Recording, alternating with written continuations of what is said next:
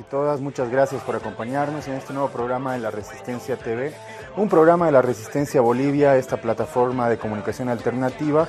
Y por supuesto, agradecemos siempre por las pantallas de Avia Yala TV. El día de hoy tengo la suerte de que nos acompañen nuestras hermanas y compañeras también de la plataforma. Ceci Urquieta, ¿cómo estás Ceci? Tanita, buenas noches, ¿cómo están? Hola Cris, hola Tania. Eh, es un gusto para mí nuevamente estar aquí en la Resistencia TV. Y bueno, hemos tenido una semana bastante agitada, tenemos bastantes sorpresas, bastante debate, eh, hay una tesis ideológica. Bueno, tenemos muchísimo por qué hablar esta semana. Así es, Cris. Muy buenas noches, muy buenas noches, Ceci. Muy buenas noches a todas y todos los que nos están viendo a través de nuestra plataforma, a través de Avia la Televisión. Como les decía Cecilia, eh, tenemos mucho de qué hablar, muchos temas polémicos, muchas leyes inconstitucionales que se están empezando a presentar, tocando siempre intereses de algunos. Entonces, mucho de qué hablar. Bueno, así es una semana eh, interesante que hubo en nuestro país, donde hubieron diferentes eventos que marcaron la agenda, agenda política, agenda social, diferentes movilizaciones también que se han dado en la ciudad de La Paz y bueno, por supuesto lo que pasó en Santa Cruz, un bochorno en su, en su aniversario de la gesta libertaria de, Santa Cruz, que por supuesto ha descolocado a muchos cruceños y cruceñas que se han decepcionado de la persona, de este nefasto personaje golpista que tienen como gobernador, quien es eh, Luis Fernando Camacho. Eh, dentro de lo que vimos esta semana, eh, hemos visto cosas eh, que llaman la atención y no se pueden dejar pasar. En el Consejo Municipal de La Paz, por ejemplo, hemos visto que se aprobó una ley municipal de construcciones que aprueba las construcciones y regulariza las ilegalidades. Esto sobre todo eh, llama la atención cuando La Paz eh, tiene casi el 100% del suelo con diferentes tipos de riesgos en la ciudad y por supuesto que ponen en peligro la vida de las personas. Y cada año vemos que, es, eh, que acontecen diferentes deslizamientos y diferentes problemas por el tipo de suelo y construcciones que se construyen, que se construyen fuera de norma. Y por supuesto esto llama, llama la atención a todas las personas que viven en la ciudad porque en contraparte a esta, a esta realidad, el Consejo Municipal ha decidido, a iniciativa de un concejal llamado Pierre Chaín, ha decidido presentar este proyecto de ley que prácticamente legaliza todas las ilegalidades en la ciudad de La Paz. Y hemos hecho un análisis, una revisión de todos los artículos que componen esta ley municipal y por supuesto nos llama la atención, ¿no es así? Sí, la verdad es que esta, esta ley tiene un trastorno político muy fuerte y también un trastorno jurídico. En, el, en el término político, llama mucho la atención que el movimiento del socialismo, la dirección del, departamental del movimiento del socialismo, sacó un comunicado diciendo que este proyecto de ley, eh, este anteproyecto de ley municipal, no es un anteproyecto del movimiento al socialismo.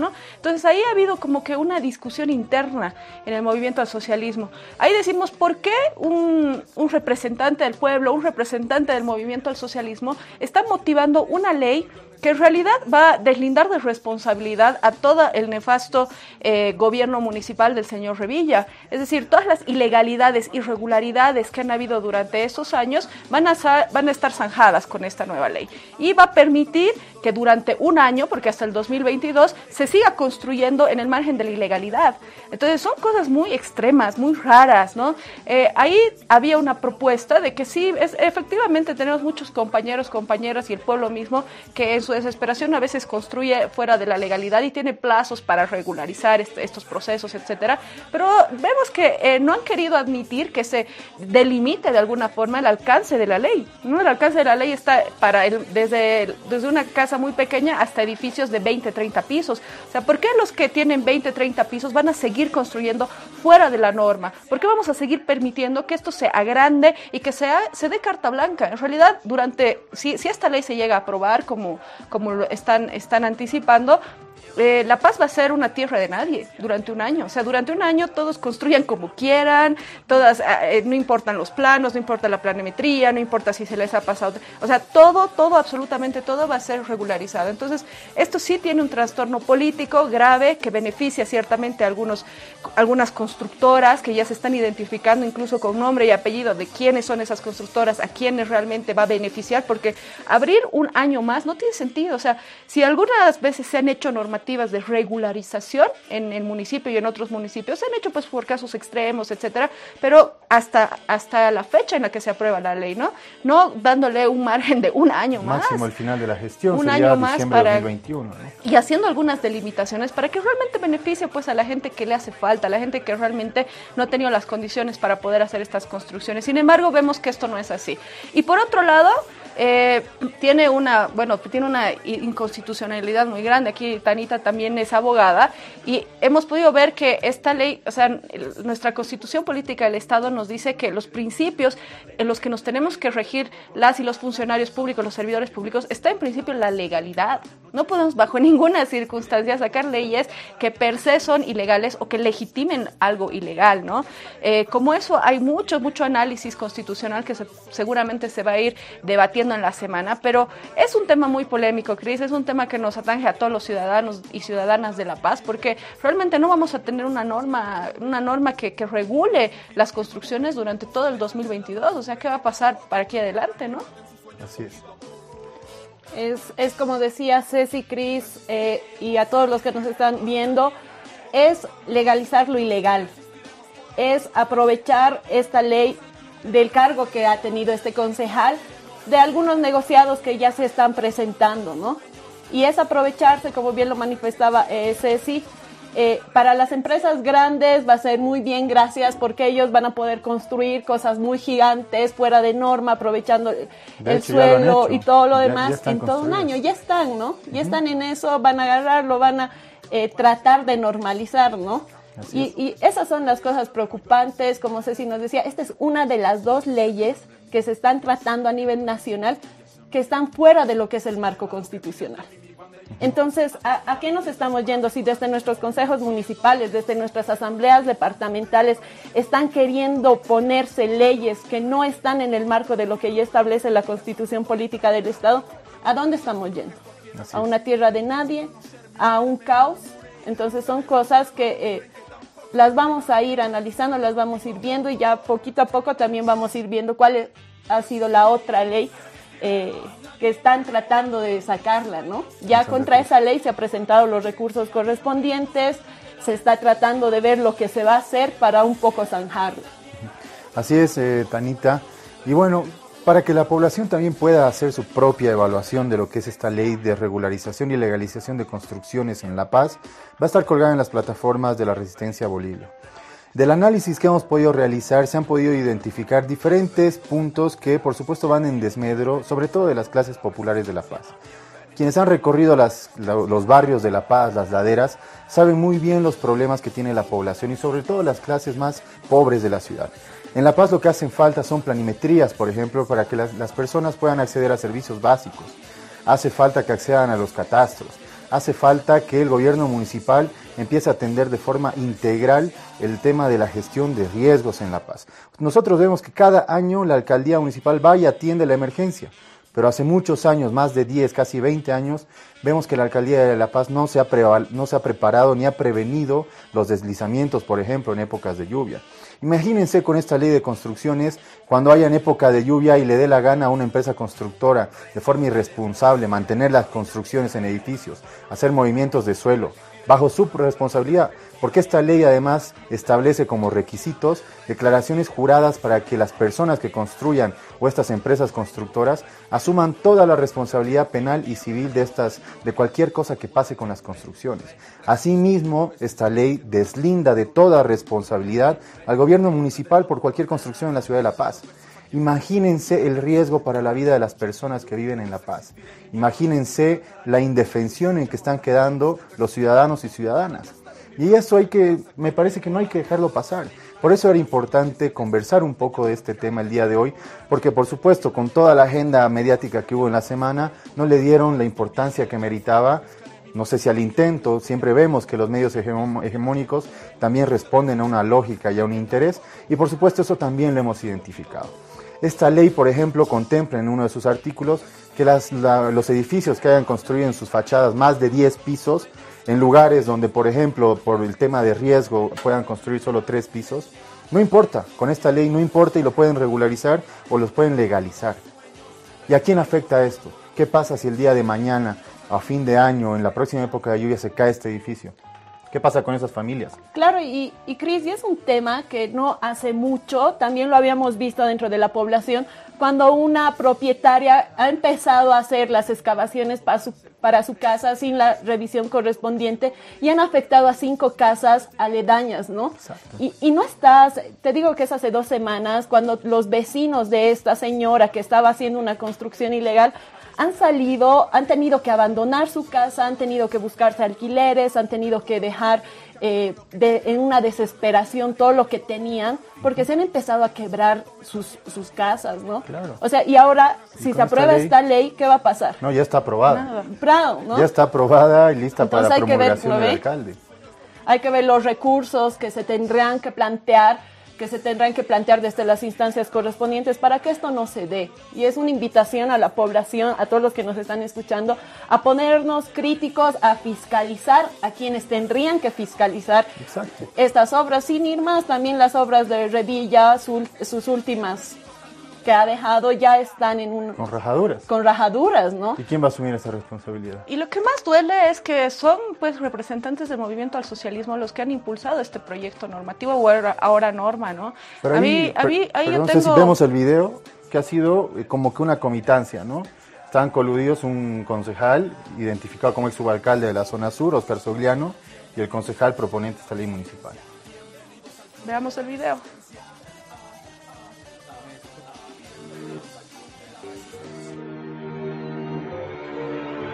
Concejal Pierre, usted tiene que ser también honesto y decir que esa propuesta, usted también la ha trabajado con el concejal Sogliano, con propuestas del concejal Sogliano, pues. Usted también la ha trabajado con el concejal Sogliano, con propuestas del concejal Sogliano, pues. Hagamos una ley que sea en beneficio de la gente y que tenga obviamente todo el compromiso. es hacer una ley que favorece al pueblo paseño. Lo aprobemos en grande, lo dejamos en mesa y vamos tratando en detalle artículo por artículo. Se quita, se saca, vuelve otro, el que sigue y así sucesivamente. Existe una ley, tiene que ir a votación. Cuando se aprueba en grande, se va a su aprobación en detalle. Y cada artículo, si queremos cambiar, o que hay artículos buenos, todos vamos a estar de acuerdo en cambiarlos. O sea, así definitivamente. Pero cuando ya vamos al detalle, entonces ahora vamos a la votación en grande primero, si se aprueba o no, y vamos al detalle. ¿Por qué? Yo no entiendo por qué usted tiene tanta y tanto interés en que sea su ley, la ley del concejal Pierre Chaín. Usted tiene que ser también honesto y decir que esa propuesta, usted también la ha trabajado con el concejal Sogliano, con propuestas del concejal Sogliano, pues.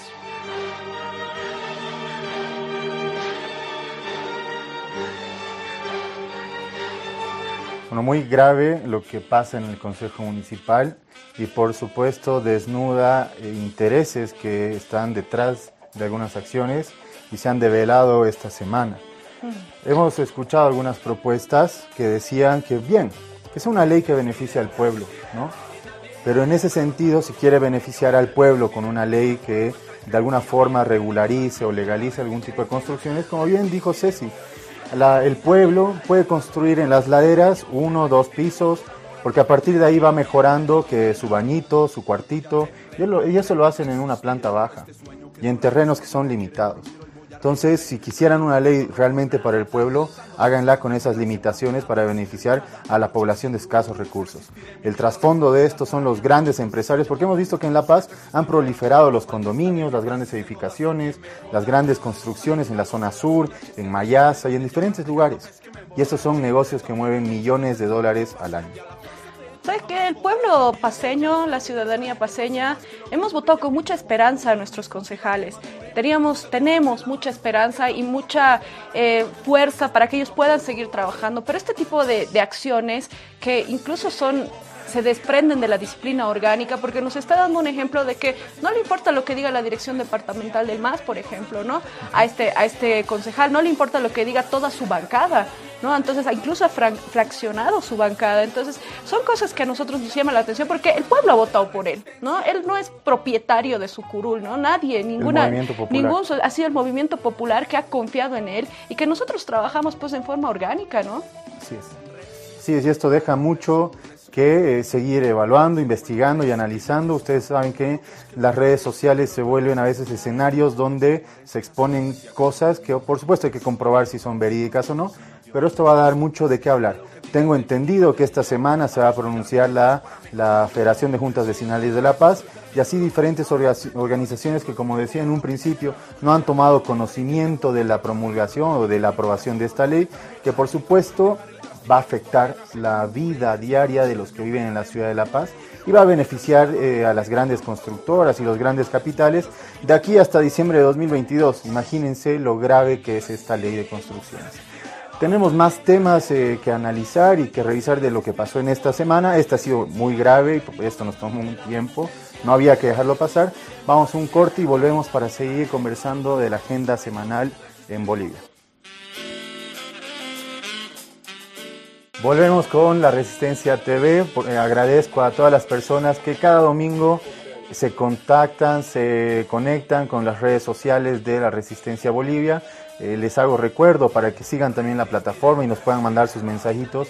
La Resistencia Bolivia en Facebook, la Resistencia Bolivia en Instagram, en Twitter. También tenemos los podcasts de los programas que están colgados en Spotify y eh, por supuesto la, la, página web que es la resistencia.info donde permanentemente estamos informando, haciendo frente a los medios hegemónicos de Bolivia que quieren informar lo que les da la gana en una línea política y por supuesto tratamos de dar la verdad a la población para que hagan eh, su propio análisis en esta pugna por el sentido común diario en Bolivia.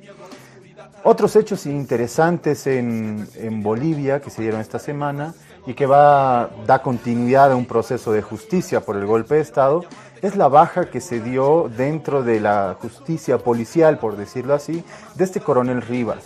El coronel que eh, era comandante departamental en Tarija y que se animó a eh, levantar la voz durante el golpe de Estado de 2019 con un altavoz, con un megáfono, a decir que, bueno, que había que romper el orden constitucional del país. Este policía se atribuyó eh, romper el, gobierno constitucional de Bolivia, pero además incentivar y motivar a la movilización que llevó al golpe de Estado en Bolivia. ¿Qué opinan sobre eso? Sí, lamentablemente la policía boliviana ha sido uno de los actores fundamentales para que se dé el golpe de Estado en Bolivia, ¿no? Ha sido uno de los actores que ha pedido la renuncia del entonces presidente Evo Morales y ha sido también uno de los que ha causado todo este, este malestar que ha sido el golpe de Estado. Entonces, uh, es una buenísima señal para la ciudadanía. Yo lo veo como una señal muy, muy fuerte, muy buena desde el comando de la policía boliviana que esté tomando, porque esas son acciones administrativas en las cuales les están quitando, eh, les están quitando sus, sus, su, su grado eh, policial, ¿no? Les están, quitando esa su autoridad policial a estas personas que han sido parte fundamental, que han sido, que han accionado, que han tomado medidas subversivas, porque eso es lo que han sido, han sido, han sido acciones subversivas en determinados momentos, justamente en esos, en esos días críticos en los que se consolidaba el golpe de Estado, han habido algunos policías que se han cortado la huipala y han habido policías que han gritado para que haya un desacatamiento social, para que haya una sublevación social en contra de un gobierno constitucional. Entonces, es una señal muy fuerte la que está dando la policía boliviana en este momento a la ciudadanía. Es una señal de esperanza de que no va a volver a pasar esto. Es una enseñanza de que estos policías eh, tienen que, su, función fundamental es cautelar por la constitución, la, la, seguridad social en nuestro país. ¿no? Entonces, es fundamental esto que está pasando. Me parece que es una, es una señal muy, muy buena y, y bueno, ¿no? esperemos que, que se vaya identificando a otras personas que han hecho esto en diferentes ámbitos también. ¿no? No, así es, y como decía Ceci, esta es una señal que ya nos está dando la policía y también tiene que ser una continuidad para las nuevas acciones que se han tomado en contra de este tipo de eh, eh, situaciones, ¿no? Hemos visto que este eh, policía, al igual que algunos otros, se han atribuido un rol que no le corresponde a la policía. Entendamos que la policía es un ente que no delibera, que no tendría que tener este tipo de posicionamiento. Si bien como persona tienes una libertad de pensamiento, una libertad de expresión, no la tienes cuando estás con un revestimiento, ¿no? Y en este caso, este policía estaba con un revestimiento policial de una institución que debería resguardar el orden, pero no lo ha hecho. Ha llamado a través de un grito que se ha atribuido un grupo eh, ciudadano que ni siquiera les corresponde. Entendamos, este grito no ha surgido desde estos movimientos, ya tenía otra historia, otra otro, eh, otro pasado, ¿no? Un poco más de lucha y todo eso, pero se lo han atribuido y el policía ha agarrado y él mismo sabía las consecuencias que iban a venir porque lo dice antes de gritar, ¿no? Sí, no sé si podemos ver el video. Sí, sí, lo vamos a ver, ¿no? Para que vean que él ya sabía que esto tenía unas consecuencias y que esto ahora no es represalia, sino es una consecuencia de lo que ha hecho. Exacto. A ver si no...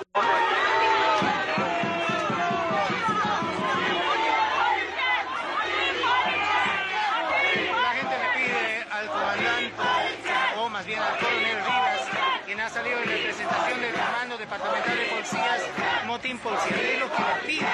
Sin embargo, él ha indicado que la policía tiene que salir a trabajar. Escuchemos. A ver si no, si no tengo consecuencias, pero algo que quiero decir. ¿Quién se rinde? ¿Quién se cansa? de nuevo?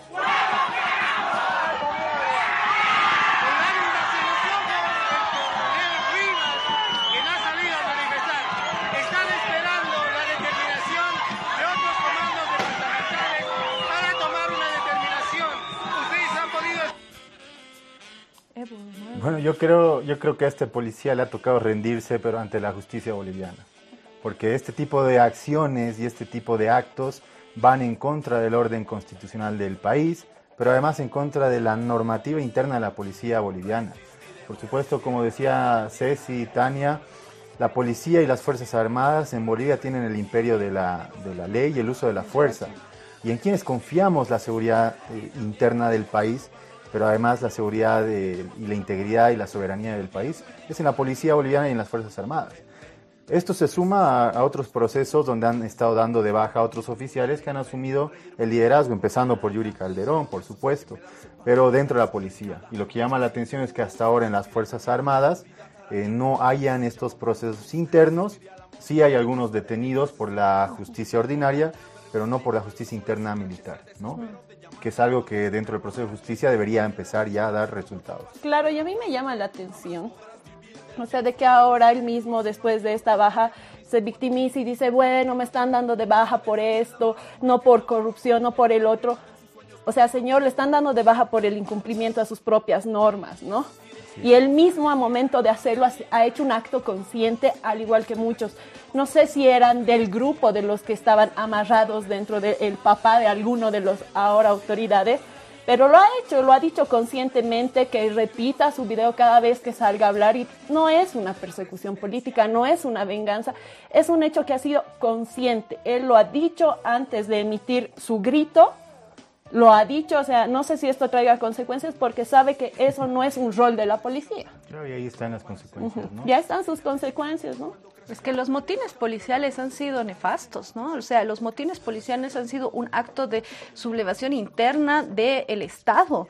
Eh, como bien decía Cristian, la policía es, es el ente que tiene el monopolio de la fuerza interna del país, de la seguridad interna de nuestro país. Y que sean ellos los que desconozcan abiertamente un rol constitucional, una jerarquía constitucional, es pues fatal. Esto es peor que cualquier acto de corrupción o de cualquier acto de, de cualquier tipo, ¿no? No quiero justificar ningún delito, no, no es eso, pero lo que han hecho estos policías es nefasto y además en la categoría en la que ellos estaban, estamos hablando de, de, policías que tenían un rango de alto rango, ¿no? Entonces, eh, yo creo que esto para adelante tiene, tiene que servirnos como país, ¿no? Tiene que servirle a la misma fuerza policial. Si hay una recomendación muy puntual que hace la GIEI en su informe, es que necesitamos una, una, una, revolución, un cambio dentro de la, de la policía boliviana. Necesitamos, y las Fuerzas Armadas, necesitamos consolidar consolidar fuerza, consolidar confianza en nuestras fuerzas públicas, ¿no? Entonces yo creo que este tipo de actitudes, de acciones que está tomando el Comando General de la Policía, nos van a ayudar a eso, a que no vuelvan a pasar estos terribles actos, ¿no? Estos gravísimos actos que han pasado en nuestro país. También algo que ha caracterizado eh, el golpe de Estado en Bolivia 2019 ha sido el ultraje a nuestros símbolos patrios. Ahí veíamos a estos coroneles que están pagando los delitos que han cometido por cortar la huipala del uniforme policial. Y eso es un ultraje a nuestros símbolos patrios. Pero también eso se ha sumado a las acciones que han asumido los líderes golpistas de 2019, que ahora están escondidos en las gobernaciones de alcaldías del país. Y este es el caso de Luis Fernando Camacho, quien en Santa Cruz, en la, en la efeméride de su gesta libertaria, se les dio por, primero por no poner la huipala como parte de las banderas del acto principal en la, en, la plaza 24 de septiembre. El vicepresidente David Choquehuanca, eh, al ver esta falta de nuestro símbolo patrio, decidió eh, incorporar la, la huipala en el acto. Es así que cantando el himno, en la entonación del himno la hizo. Bueno, posterior a eso se desató, eh, se desenfrenó el fascismo que caracteriza a este movimiento, a Fernando Camacho y sus seguidores, que además los vemos como una especie de religión que al lado de él, después de que tenía sus palabras, se persinan como si estuviera hablando Jesucristo. Es un acto bochornoso y lamentable que hemos visto en Santa Cruz y me parece que tenemos un video preparado, el cual lo podemos ver para entender un poco mejor a qué nos estamos refiriendo en este momento la Sierra Capital de Santa Cruz en Bolivia. Este hecho sucedió en 1810 y la independencia se logró en 1825. Lo más relevante del suceso es que da pie para que empiece el proceso de independencia de Bolivia en el mismo año.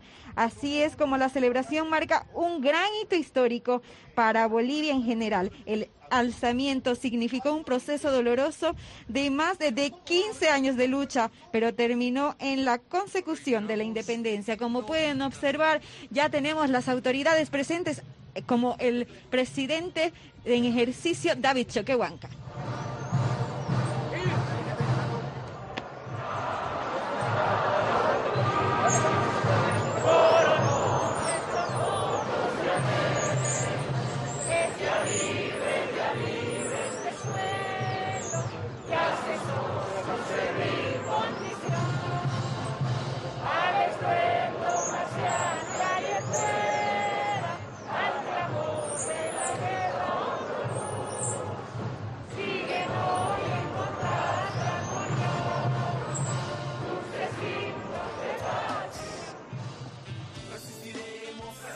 Ahí vemos eh, lo que justamente relatábamos, lo que pasó en el acto del, 24 de septiembre, que no quedan dudas que ha sido una afrenta a los símbolos patrios de nuestro país y que están además reconocidos en la Constitución Política del Estado.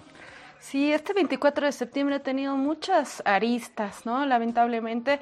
Yo estoy segura y yo, yo conozco a muchas personas cruceñas que no piensan igual que estas personas, no piensan igual que Camacho. Por supuesto que no. Camacho que es, nacido y, como, y como él, yo estoy segura que hay muchas personas. Nuestra huipala no es solamente un símbolo patrio nuestro, nuestra huipala está trascendiendo América Latina. Nosotros que vemos en, en Colombia se está levantando, en Chile que están en una América, están apuntando a una América plurinacional, a un Estado plurinacional, en Brasil, en todo Latinoamérica, es un símbolo de liberación de los pueblos, nuestra huipala, entonces tiene un significado mucho más allá incluso de lo que son nuestros pueblos indígenas y su no reconocimiento o su ultraje, como hemos visto que ha pasado en Santa Cruz, pues es un tema de, es, es realmente un tema de bien interno que todavía está, está atravesando alguna parte de la sociedad de Santa Cruz con actos de fascismo y racismo porque esto es una acción directa a al sector mayoritario de nuestro país, que son nuestros pueblos y naciones indígenas. ¿no? Entonces es muy lamentable, es muy lamentable como Camacho en principio no le ha querido dar la palabra al entonces presidente en ejercicio David Choquehuanca, ¿no? Alegando que él solo lo había invitado para que, eh, para que lo escuchen a él, ¿no? Incluso sus mismos compatriotas, ¿no? Eh, Valverde hoy día daba, le daba palo a Camacho porque decía ni, siquiera ha nombrado los temas importantes que debería haber tomado el gobernador de, de Santa Cruz, ni siquiera identificaba, diferenciaba lo que es una gesta libertaria con lo que es un aniversario, o sea, entre los mismos cruceños que tienen ahorita el monopolio del poder de, departamental y, comunicacional están enfrentados. O sea, hay ahí una, hay un enfrentamiento ya muy, muy eh, evidente. Pero lo que más duele, lo que más duele son las imágenes eh, que seguramente vamos a ver más adelante. Es como hemos vuelto al 2006, 2007. 2008, cuando a nuestros compañeros y compañeras que cruzaban la, plaza y si vestían una pollera o si estaban vestidas de azul, les, les, echaban con algo, les, los golpeaban, les daban con un palo. Y bueno, eh, ha vuelto nuestra idea, nuestra imagen a esos días, a estos nefastos días donde veíamos que el racismo era permitido en las calles. Tal vez podemos ver el video que está en pantallas porque es, es indignante, pero además nos trae a la memoria justo lo que dice Ceci, lo de 2008, donde nuestros compañeros no podían transitar libremente en la plaza de Santa Cruz o en cualquier parte de la ciudad, que los apaleaban. Podemos eh, ir con el video, por favor. Presenten.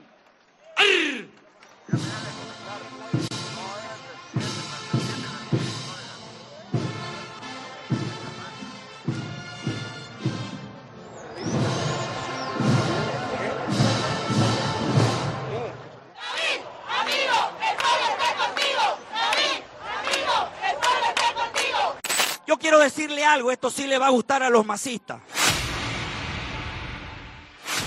Oiga, señora, ¿qué le pasa? Abusiva, después dice que los cruceños somos igualitos.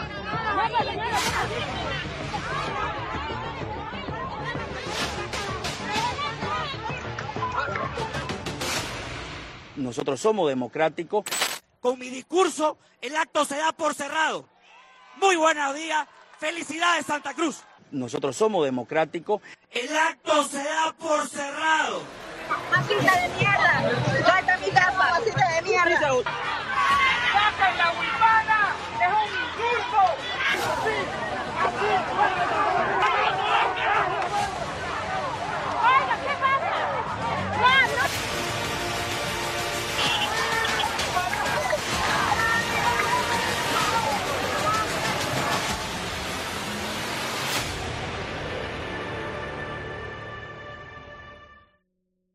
Bueno, no sé si les pasa a ustedes, pero en lo personal, estas imágenes me traen dos sentimientos. ¿no? El primero, un sentimiento de orgullo al ver que nuestras autoridades nacionales están reivindicando lo que nos ha costado conseguir, el respeto por este símbolo, ¿no?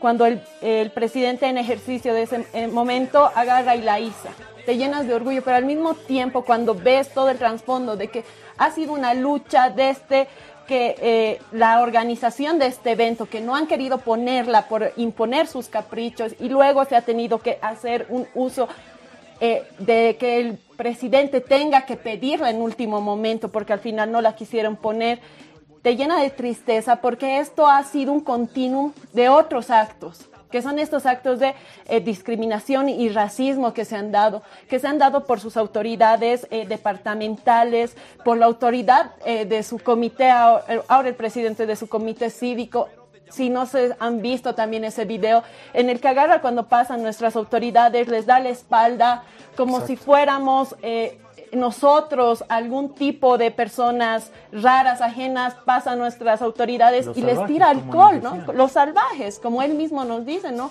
Las bestias. Eh, es indignante estas actitudes de estos representantes que lamentablemente eh, agarran y hacen esos ademanes de echar alcohol cuando pasamos, cuando pasa nuestra gente, eh, seguido de un discurso realmente que no ha tenido que ofrecer. Yo creo que al final el discurso de Camacho lo ha cerrado porque sabía que el discurso del vicepresidente, bueno, del presidente para ese momento, lo iba a opacar demasiado, porque lo único que ha dicho Camacho no ha sido un discurso al pueblo cruceño, que se merecía un discurso. No tenía obras. No tenía, no tenía nada que decir y lo único que ha hecho es una afrenta política en decir, esto va para los masistas. O sea, era un discurso de su gesta aniversaria que lo ha enfocado a un sector que no era el que correspondía. Si algún momento quiere dirigirse a un grupo político lo puede hacer en, otra, en otro momento, pero lo ha hecho en un aniversario, ¿no? Esto les va a gustar a los masistas que me quieren ver, que no me quieren ver, que quieren hacer y diferentes frases que he utilizado, donde más de 20 minutos de discurso y lo termina cerrando, cortando la palabra. Con todo el odio que- claro, que con todo el odio. Y esto, ¿sabes qué genera? Genera como cuando en un, eh, te pongo un ejemplo, como en un acto de fútbol, agarra y el capitán empieza una pelea, obvio que le van a seguir todos, ¿no? Él ha agarrado un discurso, lo ha cerrado de una manera llena de odio, que ha envalentonado a la gente que estaba ahí, a sus algunos seguidores que tiene, que han empezado a hacer actos inconscientes, considero, que han empezado a bajar la huipala, la han empezado a querer eh, eh, deshacer, ¿no? Más bien ha habido un ciudadano que tal vez ha tomado un poco de conciencia, que la agarró, pero y después los otros actos, en seguir a nuestros compañeros porque vestían alguna ropa indígena originaria, a latigarlos, ¿no? Otra vuelta a esas imágenes, como decía Ceci, son las más lamentables, las que realmente nos duelen, porque ya estábamos en un momento superando esto y que hagan nuevamente este tipo de actos, este tipo de escenas, tomando en cuenta que para recuperar esta democracia uno de los símbolos más importantes ha sido la huipala, es realmente que están queriendo hacer lo que Camacho dijo en último momento en una de sus declaraciones. Voy a terminar lo que hemos empezado. Lo que nos está hablando de que el señor Camacho nuevamente quiere intentar Sí, un nuevo golpe de Estado. Se ha visto eso, ¿no? Totalmente. Eso, el discurso, el mensaje ha sido un mensaje de odio, ha sido un mensaje de desagravio a nuestros símbolos patrios y lo que quiere Camacho es volver a ese sistema fascista, racista que en algún momento ha tenido su aval. Pero señor Camacho, eso ya no se puede en Bolivia. Ahora hay leyes, hay una ley que prohíbe y sanciona la discriminación y el racismo, ¿no? Entonces creo que con eso nos vamos a un corte y bueno, volvemos con otro tema aquí en la Resistencia TV.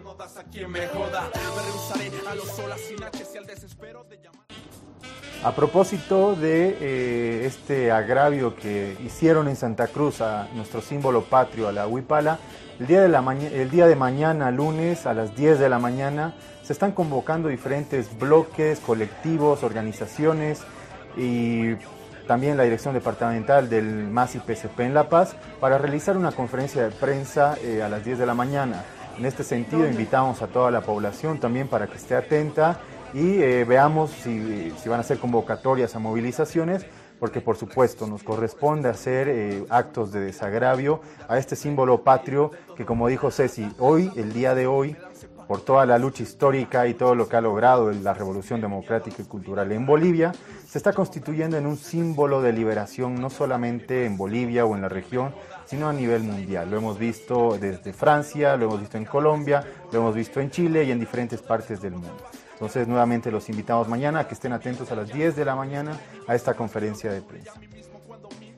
Así es, y bueno, a este acto de desagravio tan, tan atroz que ha habido en Santa Cruz, ha habido respuesta, obviamente, de nuestro gobierno soberano, nuestro gobierno del pueblo, el gobierno popular. Ahí teníamos a la ministra Marianela Prado diciéndole en conferencia de prensa que Santa Cruz no es su hacienda y que él no es el patrón de Santa Cruz, ¿no? Que en Santa Cruz existe un pueblo revolucionario y democrático. Entonces, eh, vamos al video, por favor.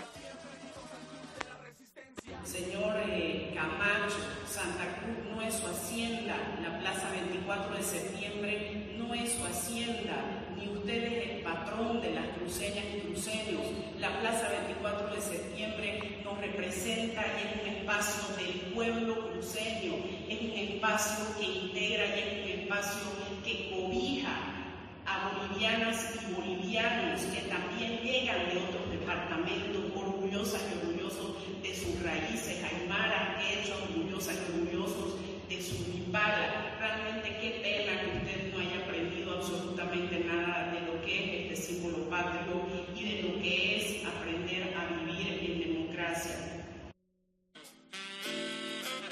Atienda, señor Fernando Camacho, se lo dice una hermana cruceña y se lo dice en su rostro y de frente a todos los bolivianos y bolivianas. Santa Cruz no es su hacienda, Santa Cruz también es de todos los bolivianos y bolivianas y por supuesto el, res- el respeto es lo que tiene que primar siempre en un país como el nuestro, donde hay la diversidad cultural. Han sido dos tipos las de respuesta que hemos tenido de parte de nuestro gobierno central. Una, las de la ministra de la Presidencia, Marianela Prada, el haber hecho énfasis también en estas palabras que decías, Cris, que esta no es la hacienda de Luis Fernando Camacho, que el pueblo cruceño también respeta los símbolos patrios reconocidos constitucionalmente. Y otra de las respuestas que hemos tenido ha sido la del ministro de Justicia, Iván Lima que ha indicado que se va a seguir los procesos correspondientes por dos temas. Por el agravio a nuestros símbolos patrios, que se va a identificar a quienes han sido los responsables de estas nefastas actitudes y también que se va a identificar a quienes han sido los intelectuales o los que han querido hacer estos actos de discriminación y racismo, ¿no? los que han promovido estos actos de discriminación y racismo y ha identificado claramente de que inicialmente ha sido Rómulo Calvo uno de los principales autores y actores para empezar con estos actos. Entonces son las respuestas que el gobierno central tiene ante estos actos que lamentablemente no hubiéramos querido como bolivianas y bolivianos se presente de esta manera el aniversario de un departamento que es tan importante. Hubiéramos querido que el aniversario se dé como se ha dado la apertura de la Fexpo Cruz con el lindo discurso que ha dado el presidente Luis Arce al decir tenemos todas estas obras, queremos que se siga realizando todo esto. Y es lo que le ha dolido a Luis Fernando Camacho, que el gobierno central tome la iniciativa en marcar lo que se está haciendo económicamente, lo que se está haciendo políticamente dentro del departamento de Santa Cruz y que por el contrario ellos no hayan tenido esto, ¿no? Ha sido más, eh, más buena la reacción que ha tenido el alcalde que se ha resaltado también en el discurso de, eh, de la ministra de la Presidencia a la actitud que ha tomado el gobernador, que creo que es el único que no ha hecho nada ha manchado ¿no? su gesta libertaria, ha manchado eh, un, momento histórico de nuestro país. Estábamos volviendo después de estar un año sin democracia y todas las gestas libertarias de este año han sido pues muy, motiva muy motivantes, muy eh, emotivas, pero la de Santa Cruz ha estado manchada lamentablemente. Y hablando de leyes inconstitucionales, Santa Cruz otra vez nos sorprende con una ley totalmente inconstitucional que también el ministro Lima ha anunciado que se van a tomar las medidas correspondientes. Estamos hablando de una ley de la Asamblea Departamental de Santa Cruz que ha dispuesto a través de una ley departamental eh, escoger a autoridades del nivel nacional del Estado, escoger a la Defensora del Pueblo, escoger a ¿qué otras autoridades más? Al Tribunal de Justicia, al Procurador, General del Estado. O sea, eh, el eh, Departamento de Santa Cruz parece que sigue con estos afanes de separatismo. Entonces tenemos que tener muy en cuenta estas dos palabras. O sea, existe el fascismo, racismo en Bolivia y existen todavía estos afanes de separatismo en nuestro país. Esa ley es totalmente inconstitucional, no tiene razón de ser, no tiene un solo argumento técnico, legal, constitucional para que la pueda avalar. Entonces, obviamente que esto no, no es posible. Eh, eh, Fernando Camacho tiene que entender que está dentro de un país plurinacional, está dentro de un Estado plurinacional, donde eh, si bien él ha ganado las elecciones democráticamente, no se deslinda de responsabilidad penal ni él ni su padre, ¿ah? por, por, si acaso, porque también estos días han pasado actos muy importantes en contra de su padre porque se han encontrado también delitos que él ha cometido y no ha podido salir del país. Eso seguramente vamos a ver más adelante. Claro, y esos delitos las ha cantado su propio hijo, ¿no? Es lo chistoso que ahora dices que lo quieren tomar como represalia a mi padre, pero cuando él no se da cuenta que hay un video en el que él indica de que su padre había amarrado con policías y militares de alto rango para, que el golpe, de, Estado, ¿no? O sea, él mismo, prueba se la dio su, hijo. Su hijo, ¿no? O sea, creo que el papá debería decirle, no te enojes, no me vendas. Una, una huasca por bocón. No, pero tienen que saber que estas personas y todas las personas que han sido parte del Estado, tarde, tarde, del golpe de Estado, tarde o temprano van a, van a tener una sanción. ¿no? Yo creo que la justicia a veces tarda pero llega, pero yo tengo esperanza de que van a tener una sanción por esos criminales actos que han cometido. Bueno, sin duda, o sea, es indudable que ha sido indignante lo que ha pasado en Santa Cruz y a veces no encontramos palabras para expresar un poco, al menos personalmente, la rabia que me da como cruceño que en nuestro aniversario no se anuncien obras, no se, no se anuncie cómo desde Santa Cruz se va a apoyar la reactivación nacional, la reactivación económica, cómo desde, como, como cruceño veo la falta de gestión en salud. Eh, parte de las propuestas de Camacho para ser gobernador era que para el 24 de septiembre iban a estar el 100% de personas vacunadas, algo que ha incumplido totalmente pero además eh, ha señalado que iba a crear creo 70 mil o, o 100 mil empleos, algo en lo que también ha fallado al departamento de Santa Cruz. Y más temprano que tarde estoy seguro que los cruceños y cruceñas que creen en, en el Estado plurinacional de Bolivia le van a pasar la factura a este ciudadano eh, con sus af- afanes golpistas, pero además separatistas, que afectan por supuesto al desarrollo del departamento. Y dentro de toda esta agenda mediática y política de la semana, para concluir también algo que es eh, importante, pero además nos llena de orgullo y alegría eh, lo que ha pasado en Cochabamba, en el trópico eh, cochabambino, en Laucaeña específicamente, donde se llevó adelante el 15 Congreso de la Coordinadora de las seis federaciones del trópico de Cochabamba. Ahí se aprobó un documento, diferentes documentos de las comisiones que se han instalado, pero hay uno que sobre todo resalta, que es la tesis de la que es un documento político que contiene muchas cosas y lo hemos podido revisar. Entonces, tal vez Es que muy, muy pertinente el momento en el que sale esta tesis ideológica y política de la ucaeña, ¿no? Así la han denominado las seis federaciones del trópico. Las seis federaciones del trópico han sido también un actor de resistencia fundamental en el golpe de Estado. Recordemos que las víctimas de Sacaba también son miembros de las seis federaciones del trópico. Hay muertos, hay heridos que vienen de estas seis federaciones del trópico que han sido un bastión de resistencia durante el golpe de Estado y siguen siendo. Son un ejemplo de eh, disciplina orgánica, son un ejemplo de militancia política a través de su, de su propia lógica, a través de, sus propia, de su propia actividad, pero que han dado una señal para adelante. ¿Qué dice esta, esta tesis política ideológica? Hace un análisis muy amplio de cómo ha sido la política eh, en Bolivia, pero la política también mundial, cómo la crisis de la pandemia ha hondado en la crisis estructural del capitalismo, ¿no? Es muy interesante, yo creo que deberíamos dar incluso un capítulo entero, un capítulo, un programa, un, un programa entero a alguien que estado en la. A la, a, la, a la, tesis de la ucaeña y hacer una comparación con las otras tesis eh, políticas que han habido.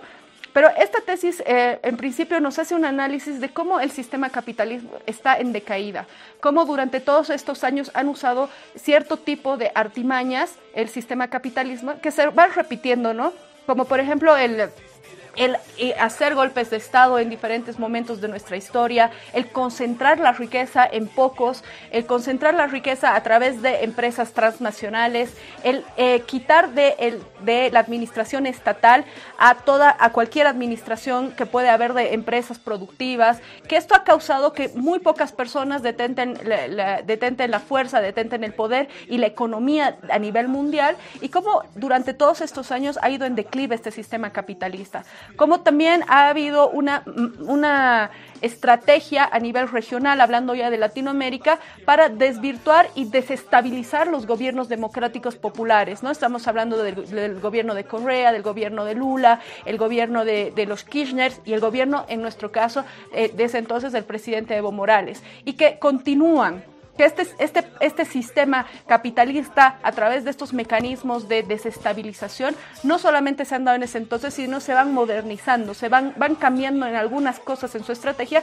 pero continúan. Y nos llama a que nos mantengamos firmes en nuestras, en nuestras convicciones, en nuestros principios revolucionarios, anticapitalistas, antiimperialistas, y que sigamos adelante en un, en un desarrollo progresivo, pero siempre desde nuestros pueblos, ¿no? Entonces es una tesis súper interesante, súper linda que deberíamos seguir para seguir analizando. Sí, como dices, hay que dedicarle un programa entero porque hay muchos aspectos que hay que resaltar. Por ejemplo, reivindica al movimiento cocalero como la vanguardia de este movimiento popular de la defensa del proceso, pero además como la vanguardia política del país y desde ahí también se plantea la América plurinacional como, como un objetivo para la región a donde debemos apuntar pero además incluye principios revolucionarios y nos habla de cómo debe ser el revolucionario, los principios éticos que rigen a, las, a los revolucionarios y en este caso a los cocaleros, que en lo personal les, damos, les doy la razón, han sido la, la vanguardia y la garantía de tener un gobierno popular como Evo Morales en, en su momento. ¿no? Con esto llegamos al fin, hermanas. Eh, con el compromiso de que el próximo programa lo dediquemos a la, tesis de la UCAENI, un programa muy interesante. Quiero por favor aprovechar también un, eh, un saludo hasta Cochabamba y aquí en La Paz, a, a Matías y Lucas que están de cumpleaños esta semana. Y a ellos todo el amor, todo el cariño, feliz cumpleaños. Gracias por acompañarnos el día de hoy y cada domingo como siempre. Hasta el próximo domingo y la Huipala se respeta.